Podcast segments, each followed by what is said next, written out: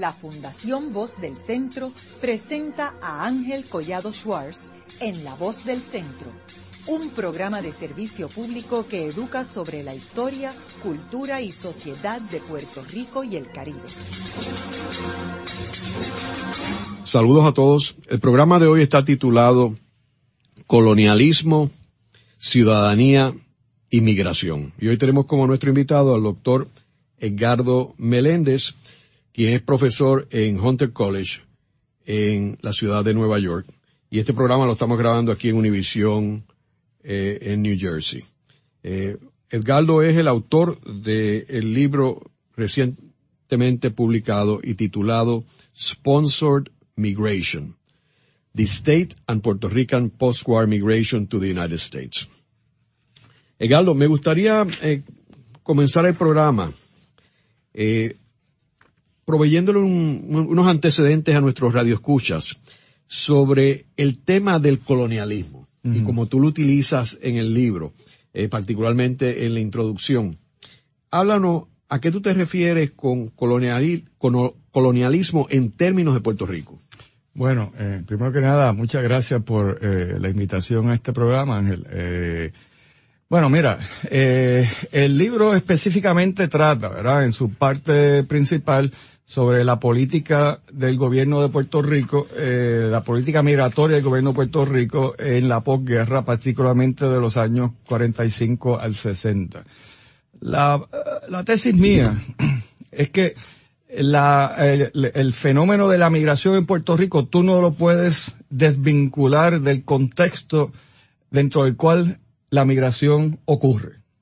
Y el contexto, eh, principalmente político, legal, constitucional, es la relación entre Puerto Rico y los Estados Unidos, que es una relación colonial, siempre lo ha sido, todavía lo es, eh, y eh, el asunto de la ciudadanía. Ambos son complicados, especialmente el de la ciudadanía con relación a la migración eh, porque hay esta noción dentro de eh, el público, dentro de los puertorriqueños, de que podemos migrar porque somos ciudadanos, que es muy correcto. Pero es que podíamos migrar antes del 17, cuando no éramos ciudadanos, cuando éramos nacionales de los Estados Unidos.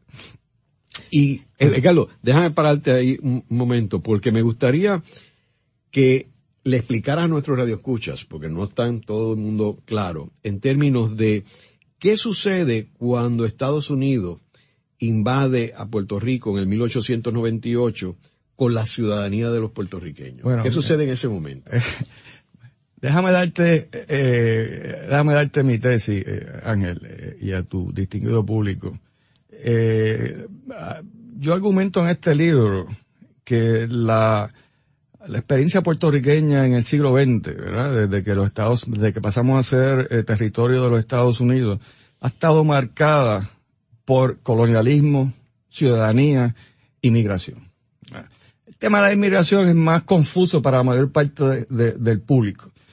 Eh, pero desde el mismo momento en que pasamos a ser territorio de los Estados Unidos, ha habido fenómenos migratorios, específicamente impulsados por el gobierno de Puerto Rico, eh, por un tiempo eh, eh, en manos de funcionarios coloniales norteamericanos y luego en manos de funcionarios coloniales puertorriqueños, ¿verdad? específicamente bajo el Partido Popular. En mi visión, no podemos hablar en Puerto Rico del colonialismo si no hablamos del fenómeno de la ciudadanía. Desde el 98 o incluso antes del 98. Porque es, que es lo que la gente no entiende. Antes del 17, la relación entre colonialismo y ciudadanía era la exclusión de la ciudadanía, ¿verdad?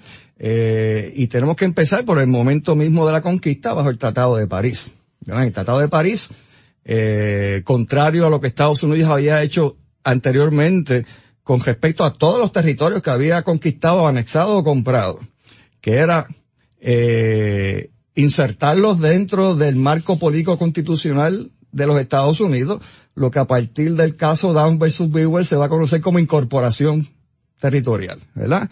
Eh, y en todos los casos, a la, por lo menos a la población blanca de esos territorios se le había concedido la ciudadanía. Y eso incluye a la población blanca mexicana en los territorios mexicanos conquistados en el 1848.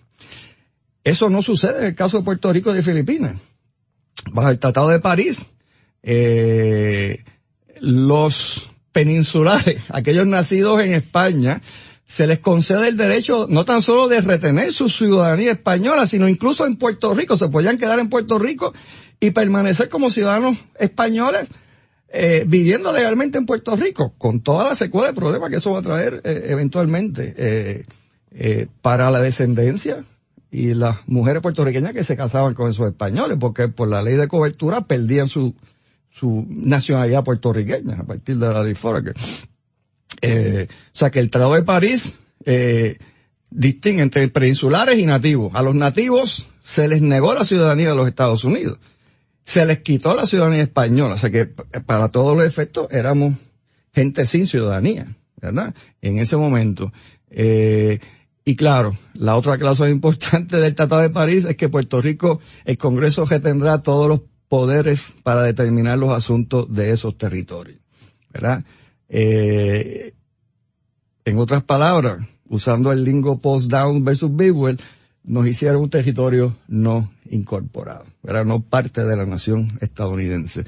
Eso se complica con la ley FORA, que, ¿verdad? que establece el primer sistema de gobierno, un sistema de gobierno colonial, ¿verdad? en manos del presidente del Congreso de Estados Unidos, y ahí, por ley del Congreso, nos hacen ciudadanos de Puerto Rico, como, ¿verdad? Porque también incluso nos cambian el nombre eh, nuevamente, nos excluyen de la ciudadanía. ¿no? Eh, no somos ciudadanos americanos, aunque somos territorio americano. Eh, en 1901 se lleva el asunto colonial de Puerto Rico al, al, al, Tribunal Supremo, en este caso famoso que es Downs versus Bill, ¿verdad? Que básicamente es un caso muy complejo, pero básicamente eh, eh, tiene que ver sobre, uno, si era legal el control colonial de Estados Unidos sobre, eh, del Congreso específicamente sobre el territorio, eh, y claro, la Corte Suprema argumenta que sí, ¿no? Que sí, colonialismo es constitucional, es legal, seguro, sigan para adelante, ¿no? Eh, y ahí también eh, hay una discusión sobre ciudadanía que lo, usualmente se tiende a, a, a, a, descartar, no se le presta mucha atención, eh, pero se decide el estatus del territorio y ahí es que a partir de la decisión del juez White se inserta al lingo constitucional de Estados Unidos esta noción del territorio no incorporado. Un territorio donde el Congreso tiene poderes plenarios, incluso para decidir el estatus de los habitantes o no. Y en ese momento deciden que no somos ciudadanos. Eh, para decidir qué derechos se pueden extender a este territorio. Y claro, la, lo que es lo esencial para muchos de este estatus como eh, territorio no incorporado es que no hay ninguna promesa de Estado. Incluso el Estado, el estatus de territorio no incorporado cierra, ¿no? Esa posibilidad de que el territorio pase algún día a ser Estado de los Estados Unidos. El asunto de la ciudadanía per se se va a discutir unos años luego en otro caso del Supremo que es González versus Williams, ¿verdad? Porque hay que recordar que parte de la razón por la cual nos someten a este sistema colonial es que la élite americana y el público americano en general no nos veían como eh, eh, personas con las cualificaciones adecuadas para ser ciudadanos americanos. Nos veían como extranjeros, como inferiores racialmente, había mucho racismo. Eh, así que el dilema que se les presenta es si podemos evitar que esta población puertorriqueña y filipina, eh, si podemos evitar que entren al territorio americano, ¿verdad? y el, Estados, el gobierno de Estados Unidos, eh, eh, el caso en particular es que detienen a esta mujer, Isabel González, que estaba entrando a, a Nueva York precisamente, y dice, no, usted no puede entrar eh, y vamos a usar como base eh, la acta de exclusión china, ¿verdad? Si el Congreso tiene poder para excluir chinos, los inmigrantes chinos, ¿verdad? Que son Chinese Exclusion Act, ¿verdad? Que vienen desde los 1880. El Congreso también tiene poderes para excluir a estos sujetos coloniales. Y ese caso sube hasta el Supremo, y claro, el Supremo va a tomar una decisión algo contradictoria, ni sí ni no, ¿verdad? Eh, estos, estos sujetos coloniales, ah, eh, se me olvidó un caso, un aspecto importante, es que Isabel González decide reclamar la ciudadanía de los Estados Unidos por ser habitante de un territorio que es parte de los Estados Unidos. Así que este es, este es el, dilema de ese caso. Y la Corte Suprema dice, bueno, eh, la señora González y los puertorriqueños no son ciudadanos de los Estados Unidos, pero por otro lado, como sujetos coloniales, personas que viven en un territorio controlado por los Estados Unidos, bajo la soberanía de los Estados Unidos, no podemos evitar que entren a los Estados Unidos. Así que, aún antes del 17, ¿verdad? Cuando el Congreso nos concede la ciudadanía eh, por naturalización colectiva bajo el Acta Jones, los puertorriqueños hasta ese momento sí podían entrar a los Estados Unidos. Y por eso fue fácil, por ejemplo, la migración primero de los puertorriqueños a Hawái cuando fueron a buscarlo, porque ya eran, estaba permitido ir a Estados Unidos. Es correcto, en cierta medida, eh, hay que recordar que a partir de los años, eh, de los 1880 tardío, 1890, comienza todo esta campaña en Estados Unidos para limitar la entrada de inmigrantes, de, extranjeros, ¿verdad? La, ley de 1891 eh, empieza con las restricciones incluso a la migración europea, ¿verdad? Porque se creían que estos eran blancos inferiores, no eran sumamente, eh, eh, debidamente eh, civilizados como los alemanes y los nórdicos. Eh, o sea que ya hay esta corriente de restringir las migraciones. Los puertorriqueños, aún antes del Acta Jones, tenían esta Um, eh, características que no eran ciudadanos, pero no eran completamente extranjeros por ser, ¿verdad?, sujetos coloniales de un territorio colonial de los Estados Unidos.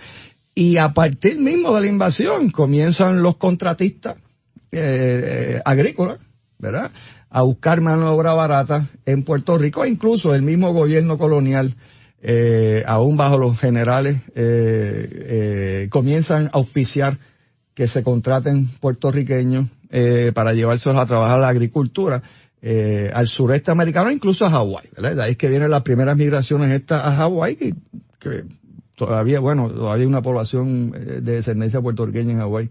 De hecho, eh, hemos grabado aquí programas eh, sobre ese tema en La Voz del Centro y cómo los puertorriqueños fueron engañados y se les prometieron cosas y después, después claro. los llevaron como si fueran prisioneros a, en la Segunda Guerra Mundial a Auschwitz, los metieron en trenes, en barcos y los llevaron a, a, a Hawái prometiéndole cosas que después no le cumplieron. Es correcto. Y después que tú estás, imagínate, en Hawái, que es al otro lado del mundo, y no había celulares, no había cable, no había, ¿cómo tú te comunicas a explicar claro, lo que te estaba pasando? Claro.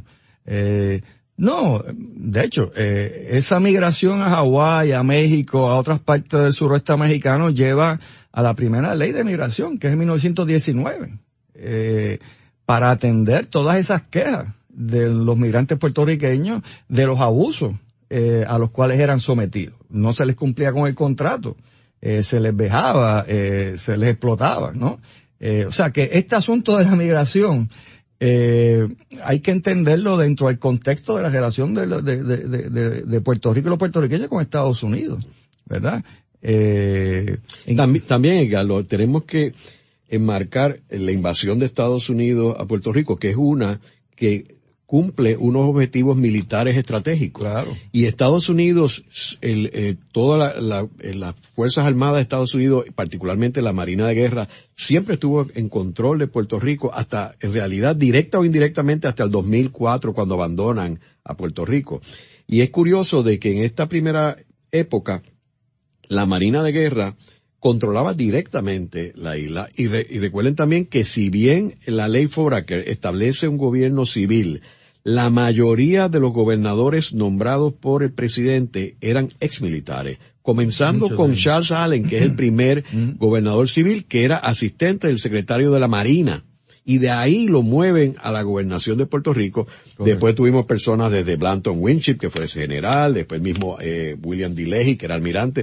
O sea que eh, el, las Fuerzas Armadas controlaban a Puerto Rico, así que ellos tenían eso bastante asegurado, con o sin ciudadanía, y también que Puerto Rico hasta la década del 30 estaba bajo la responsabilidad del Departamento de Guerra. Es correcto. Así que, obviamente, aunque tuvieran una fachada de civil, era en las Fuerzas Armadas las que controlaban a Puerto Rico. Hay que recordar ese, ese punto que, este último punto que trae Ángel es muy importante, que lo que correspondería a la oficina colonial de los Estados Unidos, que es el negociado de asuntos insulares, de Bureau of Insular Affairs, era quien manejaba los asuntos día a día de la colonia, ¿verdad? Eh, y eso, como muy menciona, estaba escrito al Departamento de la Guerra.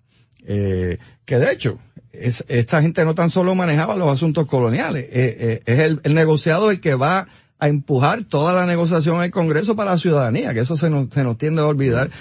Y comienzan también a meterse en asuntos de la migración. Es, el negociado que empieza a llevar puertorriqueños a, Estados Unidos durante la Primera Guerra Mundial, ¿verdad? Cuando hay la mano de obra. Eh, que eso es otra historia porque fueron eh, vejados, explotados, eh, eh, mucha penuria que de hecho es otra de las razones por la cual la ley del, viene la ley de 1919. Eh, o sea que en, en el caso de Puerto Rico es muy difícil separar colonialismo de ciudadanía de migración. Eh, hasta el día de hoy. Eso no ha cambiado. Bueno, cambian las características específicas, los detalles, pero en términos de la relación general, hay que entenderla dentro de este marco, me, me, me parece. Edgardo, y entrando ya en la ley Jones, ¿verdad? Que es lo que, el primer cambio en términos de la ciudadanía, porque ahí es que surge la ciudadanía americana para los puertorriqueños. Háblanos cómo la otorgación de la ciudadanía estadounidense en el 1917 obviamente no afecta al colonialismo porque Puerto Rico continúa siendo una colonia hasta es, el día de hoy. Es correcto. Sin embargo, ¿qué efecto tiene esto en la migración? Bueno, hay que tener nuevamente hay que tener en cuenta de que antes de la, del acta Jones podíamos entrar a los Estados Unidos, ¿verdad? Eh, y no éramos reconocidos como ciudadanos. Después del acta Jones incluso podíamos venir a Estados Unidos y tampoco nos reconocían como ciudadanos. ¿verdad? Eso es parte de la lucha de los puertorriqueños de Estados Unidos, para que los reconocieran como ciudadanos, eh, para reclamar derechos sociales, económicos y políticos en los Estados Unidos. O sea, que ese mito de que eh, nos podemos mover de Puerto Rico a Estados Unidos y aquí nos van a reclamar como ciudadanos, no. Ni, ni en aquel entonces y aún las cosas han cambiado bastante, pero aún todavía, ¿verdad? Eh, eh, ¿Qué es lo que acaba de decir Julio hace dos o tres semanas, verdad? Cuando someter, que el PNP quería someterse puesto a esta idea. Ya, yo no voy a empujar eso en el Congreso porque es que la mayoría del Congreso no sabe que ustedes son ciudadanos. ¿Sabes? O sea, que, pero bueno, eh, sí, o sea, la ciudadanía del Acta Jones va a facilitar el movimiento de los puertorriqueños. De hecho, los números indican, ¿verdad? Para 1920 había de 10 a 12 mil puertorriqueños en Estados Unidos. Ahora, el cambio principal que a mi entender eh, hay que relacionar con el proceso migratorio es el tipo de flujo migratorio. Porque es que la gente se cree que esto es cuestión de que todo el mundo coge un avión y se va o un barco y se va. No, no, no, no. Como ya mencioné, los primeros flujos migratorios grandes eran de, de, de, de, trabajo por contrato, mayormente, no mayormente, eh, casi exclusivamente gente de áreas rurales, de la agricultura, ¿verdad? Eh, para 1920, la mayoría de los puertorriqueños no residían en Nueva York. Lo que va a venir después del Acta Jones, y esto requiere un poco más de investigación que yo no he podido llevar a cabo, es que vamos a ver que cambia el flujo de uno que yo, que, que se llamaba, ¿verdad? Eh, por los mismos funcionarios eh, puertorriqueños, eh, migración organizada, ¿verdad? Que eso cuando viene contratista, re, recluta y se los lleva. Lo que va a ser el Partido Popular, después de la ley de migración, ¿verdad? Con el programa de trabajadores agrícolas, ¿verdad? Que era proveerles trabajo agrícola a, la, a los agricultores aquí en el noreste. Y entonces está el flujo individual, ¿verdad? Que es el flujo eh, donde el, el, migrante viene por su cuenta, entre comillas, ¿verdad? Porque hay otras fuerzas eh, eh, involucradas en, en, en, en empujar a, estos, a estas personas fuera de Puerto Rico.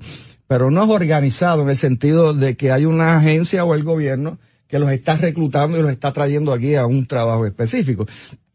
La migración a Nueva York, en los 20 hasta el día de hoy, es una migración individual y es mayormente de sectores mayormente urbanos eh, en Puerto Rico a zonas urbanas en los Estados Unidos. Eh, y eso es esa migración es la que va a ser dominante desde los 20 hasta el día de hoy, ¿verdad? Y por eso es que vemos que a partir de 1920 la, la, la eh, el número de puertorriqueños en Nueva York va a crecer dramáticamente, ¿no? Y ya para los 40 había más de 60 mil puertorriqueños eh, viviendo en la ciudad de Nueva York. Ahora, Carlos, antes de entrar en ese tema que vamos a seguir en, el segmento anterior, próximo sobre esa migración post Segunda Guerra Mundial, quisiera tocar dos puntos. Primero, ¿qué sucede con Filipinas? este, cuando le dan le otorgan la ciudadanía puertorriqueña, a, ciudadanía estadounidense a los puertorriqueños, porque tenemos que recordar que Filipinas y Puerto Rico, al igual que Guam, fueron eh, botín de guerra eh, como resultado de la guerra hispanoamericana de parte de España a eh, Estados Unidos. Eh, y que eso cambió el juego para los americanos, porque ellos nunca habían tenido territorios, islas afuera, de culturas completamente distintas, que no era parte de la estrategia de ellos de anexarlo, porque los otros territorios eran todos eh, eh, eh, sí, continentales. Continentales dentro, ellos querían expandirse hasta, hasta el Pacífico, había una estrategia, pero Filipinas y Puerto Rico no. Y entonces, ¿cómo ellos de hecho, un detalle que ahí que surge el comisionado residente, porque eh, antes eran los delegados de los territorios los que iban al Congreso, pero cuando llega, eh, llegan estos territorios dice, bueno, no, como no estaba, no tenemos, nuestra, nuestra intención no es anexarlos como Estado, vamos a darle comisionados residentes para que nadie se confunda que esto es distinto. Y le asignan un comisionado residente a Puerto Rico y dos a Filipinas. Dos a Filipinas, increíblemente. Entonces, ¿qué sucede con la ciudadanía de Filipinas, de los filipinos durante este periodo pre eh, Ley Jones y qué sucede después de la Ley Jones? Muy bien, eso es una muy buena pregunta. Eh, específicamente porque eh, en la historia puertorriqueña tenemos a olvidarnos de lo que tú has expresado, de que en ese momento filipinos y puertorriqueños estaban en el mismo bote, ¿verdad? A partir de, de González versus Williams, ¿verdad? donde el Supremo dice, no, no, a esta gente no se le puede parar la entrada a los Estados Unidos. ¿Qué vamos a hacer con esta gente? ¿Cómo los vamos a categorizar? Y ahí el gobierno americano empieza a usar esta categoría de nacional, US National, ¿verdad? ¿Y qué es un nacional? Bueno, no es un ciudadano, pero no es un extranjero en el sentido legal, no es un alien inmigrante, ¿verdad? Puede entrar a Estados Unidos legalmente. Así que a partir del 4-5, eh, puertorriqueños y filipinos son nacionales de Estados Unidos, ¿verdad? Ahora, en 1917 hay dos actas Jones, que eso a nosotros también se nos olvida, ¿verdad? Que es un acta Jones para Filipinas y es un acta Jones para Puerto Rico. De hecho, el acta Jones para Filipinas fue primero y tenía que ser primero en la mente de Jones y de los funcionarios del negociado de asuntos insulares, porque tenían que resolver primero qué vamos a hacer con Filipinas para después otorgarnos ciudadanía a nosotros. Eh, el acta Jones para los filipinos mantiene a Filipinas como territorio no incorporado, pero mantiene a los filipinos como nacionales, que es lo que van a hacer hasta que el Congreso le conceda la independencia a las Islas Filipinas en 1945. Y esto es importante, Ángel, por la cuestión de la relación de ciudadanía con migración, ¿verdad? Aunque eh, eh, la migración filipina a los Estados Unidos no se va a recortar porque en los 20 recortan la migración europea, o sea que necesitaban mano de obra barata, especialmente en la costa oeste, que era donde residían los filipinos. Cuando viene la crisis en los 30, eh, ahí es que cambia la cosa, ¿verdad? Eh, y el acta eh, Tides McDuffie, aquí tenemos al señor Tides envuelto, es el que va a empujar no tan solo la independencia de las Filipinas para el 45, con todas las consecuencias negativas, se tuvieron que chupar la Segunda Guerra Mundial invadida por Japón porque era territorio americano. Eh, se limita la migración filipina a Estados Unidos y se comienza un proceso legal de repatriación o deportación de filipinos en Estados Unidos hacia Filipinas. ¿No? O sea, que, que aquí sí que la, la, ciudadanía va a ser una diferencia grande entre lo que va a pasar con Filipinas y lo que va a pasar con Puerto Rico. Haremos una breve pausa, pero antes los invitamos a adquirir el libro Voces de la Cultura, con 25 entrevistas transmitidas en La Voz del Centro. Procúrelo en su librería favorita o en nuestro portal.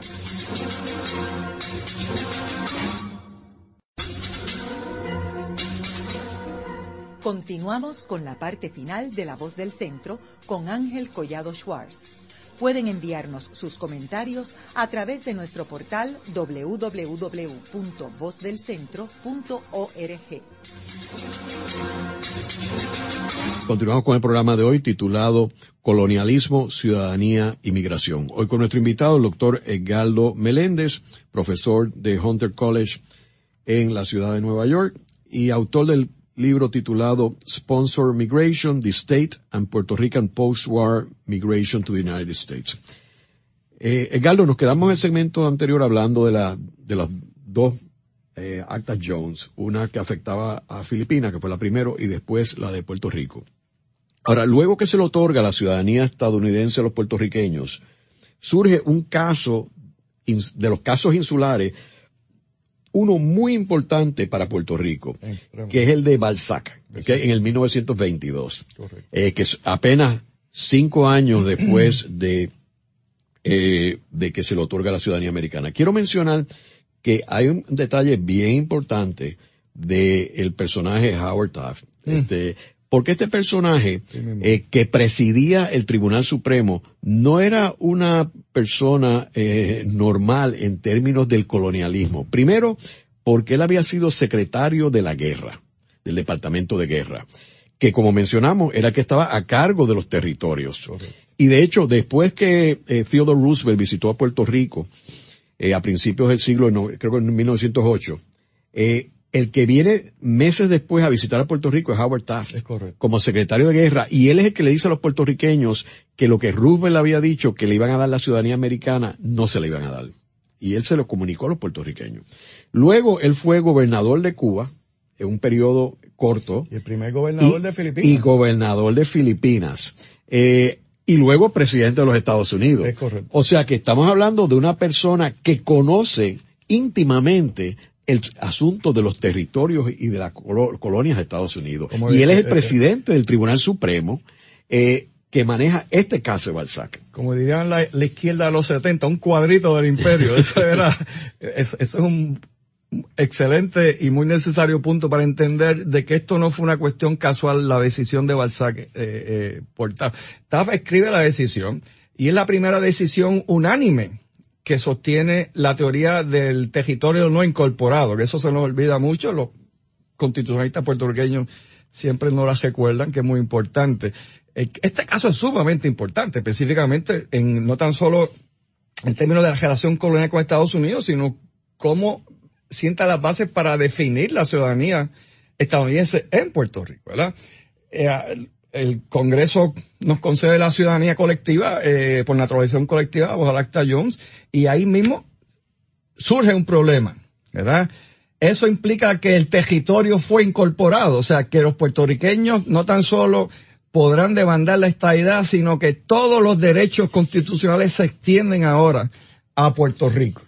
Tremendo problema. Hay una decisión de la Corte Federal de Puerto Rico y una decisión de la Corte Suprema de Puerto Rico diciendo esto mismo, ¿verdad? Y ahí viene el caso de Jesús Balzac, que era un líder obrero, eh, miembro del Partido Socialista en Mayagüez, que tenía un periodiquito que publica un articulito que no era ni tan siquiera de él, diciendo barbaridades del gobernador Jäger. Y es interesante esto porque el Partido Socialista fue realmente el principal propulsor de la ciudadanía en Puerto Rico, pero al mismo momento tenía una hija muerte con Jäger que era bien antiobrero. Y Jäger demanda a Balzac, que era una forma de, quitarse del Partido Socialista, de atacar al Partido Socialista por libelo. Y ahí va el caso de Jesús Balzac a la corte eh, y lo encuentra culpable. Y Balzac entusiasmado por el Partido Socialista, dice, nos vamos a, cuestionar este caso en que no nos dieron derecho a un juicio por jurado, que está garantizado porque somos ciudadanos. Y ahí este caso sube hasta el Supremo y cuando el caso llega de arriba, ¿a quién acaban de nombrar como eh, eh, eh, jefe del Tribunal Supremo? A William Howard Taft, que tú lo has descrito correctamente. Este señor que conocía dejado a cabo todas las eh, eh, interioridades del imperio americano va a tomar esa decisión. Y lo que yo he trabajado de Taft, en, en, en Balzac no hay nada nuevo que Taft no haya dicho antes. ¿Verdad? Que la ciudadanía para los puertorriqueños no tiene ninguna implicación. Eh, que es lo que dice, eh, lo que dice Balzac. La ciudadanía no le otorgó derecho adicional alguno a los puertorriqueños que ya no tenían, excepto el derecho a venir a los Estados Unidos y una vez en Estados Unidos reclamar los derechos sociales, civiles y políticos como ciudadano americano en los Estados Unidos, en lo que él llama the U.S. proper. O sea, que siguen manteniendo la, la, diferencia entre Puerto Rico como territorio incorporado y los Estados Unidos eh, eh, propiamente. Lo otro que dice eh, esta decisión, que es sumamente importante, es que la ciudadanía ahora, como la entendemos, no antes del 98, la ciudadanía estadounidense no implica incorporación. Que el, el, el, Congreso todavía tiene poderes plenarios sobre Puerto Rico, aun cuando somos ciudadanos, que es increíble. Eh, y que el Congreso tiene los poderes para hacer lo que quiere en Puerto Rico y que ya sea el Congreso o el Supremo deciden qué derechos se le extienden a los puertorriqueños y qué derechos esta, esta, esta, esta decisión es sumamente importante. Eh, y claro, eh, con respecto a la ciudadanía, lo otro que dice es que eh, lo que es importante en la ciudadanía, como dice staff, es locality. Es la localidad lo que define la ciudadanía. ¿Y cuál es la localidad? El territorio no incorporado. ¿Y qué es un territorio incorporado? Es la colonia. ¿verdad? Por lo tanto, lo que está diciendo TAF es que sí le hemos concedido ciudadanía, pero no es la misma ciudadanía que tienen los americanos acá. Es una ciudadanía definida, restringida, limitada por el territorio colonial, ¿verdad? Que para mí, pues, la convierte en una ciudadanía colonial, eh, para todos efectos. Esa decisión es sumamente importante eh, para la historia de, Puerto Rico y de los puertorriqueños.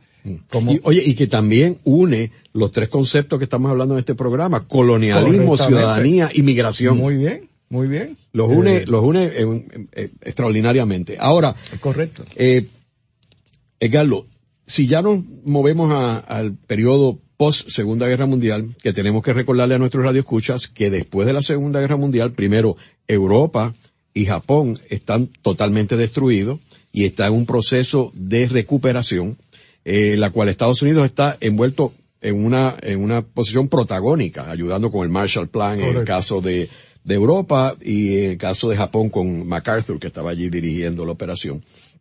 Eh, entonces vemos que Estados Unidos, cuando regresan los militares a Puerto Rico, pues eh, entra en una eh, un desarrollo económico extraordinario, o sea que necesita manos de obra. Correcto. O sea que en este escenario que estamos y ahí que por ejemplo surge el lanzamiento de todo el programa de industrialización de Puerto Rico, manos a, la obra, todo eso sale por la necesidad de que haya producción. Y Puerto Rico se insertó perfectamente en eso, Correcto. en ese proceso. Ahora, eh, me gustaría que empezáramos analizando eh, esta, esta situación, quizás desde la teoría maltusiana, este, de cómo cae esta inmigración y por qué le beneficia a Puerto Rico. Eh, quizás sería bueno que eh, le explicaras a nuestros radioescuchas sobre Thomas Malthus, el reverendo Malthus, y la posición de él y cómo esto tiene que ver con la situación de Puerto Rico. Bueno, mira, eh, este problema, eh, estamos hablando realmente del concepto de sobrepoblación, ¿verdad? Este concepto de sobrepoblación se ha utilizado desde el mismo momento que el, gobierno americano estableció control sobre Puerto Rico para explicar por qué la pobreza, por qué eh, la, la, población flotante en exceso de trabajadores, ¿verdad? No le echan la culpa a los cambios del capitalismo, ¿verdad? Que nos transformaron con la invasión, eh, entraron todas estas corporaciones que comienzan a acaparar la tierra, a movernos hacia un enclave azucarero, eh, eh, reestructuran la economía eh, de hacienda semifeudal que había en Puerto Rico, eh, pero eso no es la causa de la sobrepoblación, ¿verdad? La achacan la causa de la sobrepoblación a que hay muchos puertorriqueños, se reproducen mucho, son pobres, son vagos, no tienen este, destreza, etcétera, etcétera, etcétera. Y ese discurso de la sobrepoblación que comienza con los Estados Unidos, fíjate que eh, es interesante, Ángel, y tú eres historiador, mira a ver si al momento del 98 en Puerto Rico la élite del gobierno español estaban discutiendo la necesidad, eh, la necesidad de enviar gente para afuera. No, era todo lo contrario. Hace falta mano de obra en Puerto Rico. Esa era la discusión. Y de momento, en unos años, como si cayera del cielo, ah, es que hay muchos puertorriqueños. ¿verdad? O sea, que este, este asunto de la sobrepoblación se ha utilizado como excusa no tan solo para culpar a los puertorriqueños de su situación, especialmente la, población más marginal, eh, sino se ha utilizado como excusa para fomentar la migración. Y en eso no hay ninguna diferencia grande entre los funcionarios coloniales americanos que vienen de Estados Unidos y lo que vamos a ver con el Partido Popular a partir de 1940. Es la misma lógica eh, aplicada a este asunto, ¿verdad?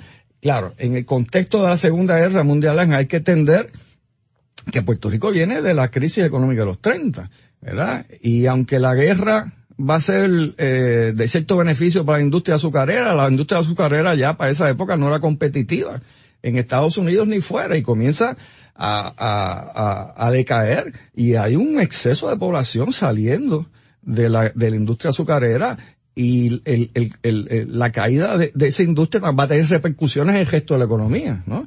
Y tan pronto se acaba la guerra, eh, eh, comienza los puertorriqueños a salir para Estados Unidos, específicamente para Nueva York, que era ya una comunidad establecida, era lo que los puertorriqueños en la isla conocían, es como un imán, eso no ha cambiado nunca, ¿verdad? Eh, eh, y es, eh, es en ese momento que en Estados Unidos, específicamente en Nueva York, surge lo que se va a llamar el problema puertorriqueño. Hay, hay, una campaña súper racista, negativa, en contra de la entrada de los puertorriqueños a la ciudad de Nueva York. Hasta ese momento, el gobierno del Partido Popular no había estado realmente interesado en, en, en, bregar con la migración. Ellos tenían otros problemas, la cuestión del Estado, la cuestión económica, hasta que se les presenta ese problema que les afectaba. Estamos hablando el, la campaña fuerte del problema puertorriqueño en el verano del 47. Aquí hay que vincular todo esto con la política general, la llamada política de estatus, ¿verdad? Muñoz y su gente están tratando, viene la ley del gobernador en el 48, ya están previniendo lo que va a ser el Estado Libre Asociado, ¿verdad? Muñoz ya en el 46 dice, no, nuevos caminos para viejos objetivos, la independencia se va para, para el zafacón. Y los americanos, el Congreso está diciendo no, no le vamos a dar la independencia, no le vamos a dar la estabilidad, la tercera alternativa. O sea, y todo eso se junta ahí, en ese momento. Y claro, el problema puertorriqueño para eh, eh, la dirigencia popular le crea un problema de imagen. ¿Verdad? Imagen negativa en los Estados Unidos, más, que lo que yo planteo en el libro.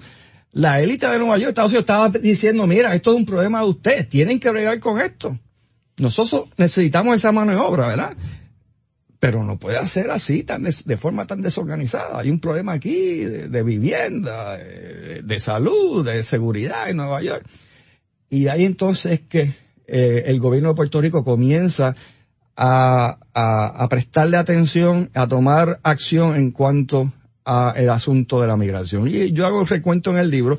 Ese esa, eh, eh, esa acción culmina en diciembre de 1947 con la llamada ley de inmigración de, ley, ley de inmigración del gobierno de Puerto Rico. Esto tiene unas implicaciones mucho más allá de la migración. Recuerda que meses antes el gobierno de Puerto Rico había aprobado la ley de incentivos industriales, ¿verdad? Que da paso a operación manos a la obra. Y esto hay que verlo en el contexto, ¿no? De la misma forma que Operación Manos ahora lo que busca es bregar con ese problema de la sobrepoblación, dándole empleo a los puertorriqueños, eh, empleos traídos por empresas norteamericanas que vienen a Puerto Rico por los incentivos, pero sabemos que no va a haber trabajo para todo el mundo. Entonces aquí el gobierno comienza ya a plantear la necesidad de organizar ese flujo migratorio para que no cause los problemas en, en, en Estados Unidos. Y la ley de migración crea dos instituciones muy importantes por muchas décadas. Uno es el negociado de empleo e inmigración, y el nombre te lo dice todo. La misma agencia que va a bregar con la búsqueda de empleo también es la agencia que va a bregar con la migración. Y esta es la gente que va a organizar en la parte de migración organizada en Puerto Rico. Ellos van a estar a cargo del programa de obreros agrícolas, ¿verdad? que en su auge va a enviar 20.000 obreros agrícolas a Estados Unidos en los 60 al año. O sea, una cantidad eh, eh, eh grandísima.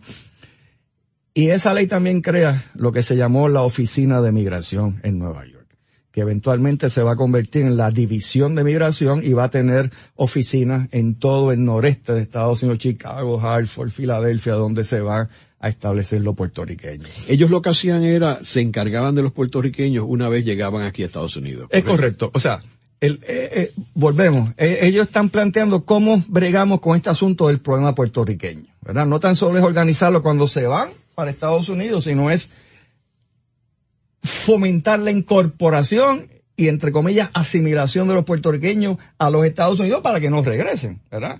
Y la, división de inmigración va a cumplir un, un, sinnúmero de funciones, darle clases en inglés, proveerle identificación, porque nos seguían sin identificar como ciudadanos, y buscar trabajo también, de hecho, ¿verdad? Eh, así que eh, estos son los dos brazos importantes de la política migratoria de los puertorriqueños. Ahora, el gobierno de Puerto Rico se va a encargar de muchas otras cosas, que es lo que yo eh, describo en capítulo central del libro.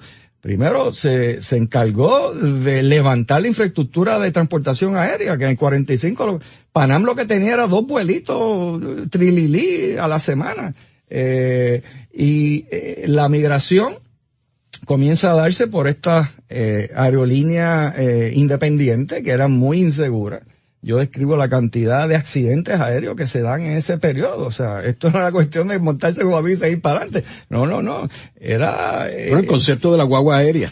Sí, por ese concepto de la guagua aérea hay que tenerlo con, hay que cogerlo con pinza, ¿verdad? Eh, porque como yo eh, detallo en el libro, toda esa infraestructura eh, de más aviones, eh, más aerolíneas, porque eh, quien empuja que entre Eastern a Puerto Rico es el gobierno de Puerto Rico. Y como yo detallo en el libro, quien empuja y construye el aeropuerto, ese símbolo al día de hoy de la migración. O sea, cuando empezó María, ¿cuál era la, la, la foto de primera página? Es la gente en el, en el aeropuerto allí. Todo eso se tiene que volver a, a vincular, Ángel, a la actividad del gobierno de Puerto Rico en promover esa infraestructura aérea para que los puertorriqueños pudieran salir. ¿verdad? Siempre se dice que es el turismo, eso es falso. El turismo en Puerto Rico va a, a, tomar auge con la revolución cubana cuando cierran ese mercado turístico en Cuba. Y ya estaba esa infraestructura aérea eh, para traer esos turistas por avión, pero esa infraestructura se creó para sacar migrantes y conectar la comunidad en los Estados Unidos con los puertorriqueños, que ese todavía es el flujo mayor, es gente yendo y viniendo, eh, eh, son puertorriqueños moviéndose de un lado a otro, no son turistas. Eso es una imagen completamente incorrecta. Eh, o sea, que esa infraestructura aérea la monta el gobierno de Puerto Rico. De hecho, parte del programa del Partido Popular era eh, que esa migración fuera aumentando porque eso ayudaba a la situación de Puerto Rico de la economía. Claro, y claro. los números lucían mejor en la medida que tú sacabas gente de Puerto Rico. Porque Claro. uno de los problemas era la sobrepoblación, supuestamente. Entre Y- comillas. Y, y de hecho, eh, Teodoro Moscoso llegó a, a estudiar un caso que, que yo lo tengo discutido en uno de los programas, de crear una comunidad puertorriqueña en Brasil. Eso yo lo discuto en el libro, sí. Y estuvo en una negociación avanzada con el presidente Vargas. Es correcto. Este, que se cayó por otras razones y, Es correcto. y en parte por Vargas mismo y los problemas que hubo en Brasil. Pero que tú tengas un plan para crear una comunidad puertorriqueña y darle dinero al gobierno de Brasil y darle propiedades a esta gente, es un programa eh, complicado. Ya que tú mencionas eso, Ángel, déjame dar, déjame me- discutir esto, ¿verdad? Porque esos planes para Brasil, ese plan para Brasil, o sea, en la década de los 40 se estaban discutiendo ideas para llevar programas de migración en América Latina, Centroamérica, Venezuela se discutió, República Dominicana, eh, hasta que, hasta que los migrantes decidieron, no, no, nosotros no estamos yendo para Estados Unidos. Ahora, aún después del 47, cuando el gobierno ya había aprobado la de inmigración, siguen eh, evaluando ideas para hacer colonias migrantes en otros países. Y ese caso de Brasil es interesante. ¿Verdad? Porque era un proyecto grandísimo, ese que está empujando todos los moscosos. Pero ¿por qué se cae? ¿Verdad? E- Ese caso de las migraciones, eh, de los planes de inmigración después del 47 es interesante, porque el gobierno de Puerto Rico, que ya están caminando los migrantes a Estados Unidos, sigue pensando en enviar gente a América Latina. ¿Por qué? Pues la tesis mía es que mientras más gente seguía yendo para Estados Unidos, el problema puertorriqueño seguía reproduciéndose, incluso aumentándose. Vemos problemas puertorriqueños en Chicago, en Hartford, en Filadelfia, ¿verdad? Hay el- el rechazo a la entrada de los puertorriqueños. Pero ¿por qué se caen esos planes? ¿Quién era el principal, eh, eh, eh, la institución que objetaba eso? Era el gobierno de Estados Unidos. ¿Por qué? ¿Cómo diablos yo voy a enviar ciudadanos de, de estadounidenses a Brasil? sea, que tenemos que entender que la dirección de la migración a Estados Unidos no es casual. Es que ese flujo migratorio que es unidireccional en el caso de los puertorriqueños, y eso es muy peculiar de nosotros. Nuestra migración tiene más que una dirección. No es casualidad. Eso tenemos que relacionarlo a la relación colonial con Estados Unidos y a esa ciudadanía, ¿verdad? Que no tan solo nos, nos permite ir allá, pero nos cierra otras puertas. ¿Verdad? Porque como ciudadanos americanos, quien se tiene que encargar de esa gente que va a otro sitio es el gobierno de Estados Unidos. Y dice, no, no, no, ese dolor de cabeza yo no lo quiero de aquí que ya, cuando se cae el de Brasil, Ángel, tú no vuelves a oír al gobierno de, Puerto Rico hablando de llevar puertorriqueños a otros lados. Eso ya se cayó. Y toda la, toda la atención es mover migrantes hacia los Estados. Claro, una de las consecuencias del problema puertorriqueño en Nueva York y una de las políticas importantes del gobierno de Puerto Rico es sacar los puertorriqueños de Nueva York. Y ahí es que comienzan a mover puertorriqueños a Chicago, a Hartford, a Filadelfia, a otras áreas fuera de Nueva York. Y eso es lo que explica en parte, no todo, pero explica en parte por qué comienzan a desarrollarse todas esas comunidades puertorriqueñas fuera de Nueva York. O sea que el gobierno de Puerto Rico incluso eh, es un actor importante en cómo se va a estructurar la comunidad puertorriqueña en los Estados Unidos. ¿Y qué sucede con esta, esta oficina de Puerto Rico aquí en Nueva York?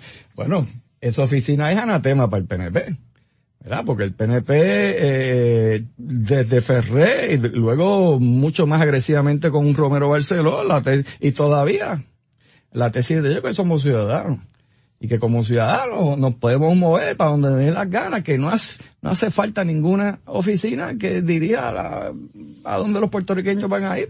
Y claro, eh, hay que ver que ya la división de migración se va a transformar en la administración de Hernández Colón, en lo que se llamó la, la, ¿cómo es? la Oficina para la Comunidad, la, eh, Asuntos de la Comunidad Puertorriqueña, que, cuya primera secretaria va a ser Nidia Velázquez, ¿verdad?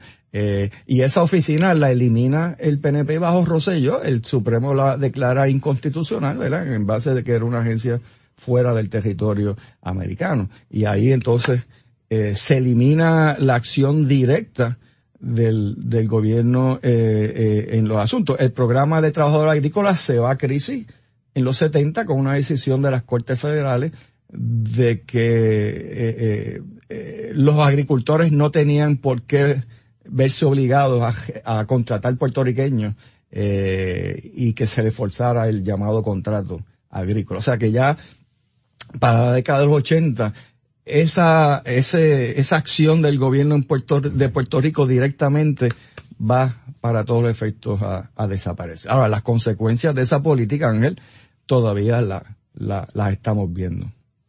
En el programa de hoy hemos discutido la interrelación entre el concepto de coloniaje y colonialismo, eh, el de la ciudadanía y el de la migración. Vemos cómo los tres están relacionados íntimamente y vemos cómo nosotros, a través de nuestra historia, eh, hemos estado conviviendo con estos tres conceptos hasta el día de hoy, donde tenemos una migración y Puerto Rico es una colonia, ahora complicado con una junta que dirige a Puerto Rico. O sea, que la situación se ha complicado. Vemos también cómo el caso de Balzac es, probablemente el caso más simbólico en términos de cómo los tres conceptos están unidos en una decisión del Tribunal Supremo que está vigente hasta el día de hoy. Esa es la ley de la tierra. Muchas gracias, Carlos. Muchas gracias, Diane. Esta ha sido una producción como servicio público de la Fundación Voz del Centro. Los invitamos a sintonizarnos la próxima semana a la misma hora. Y recuerden que pueden adquirir el libro Voces de la Cultura en su librería favorita o en nuestro portal.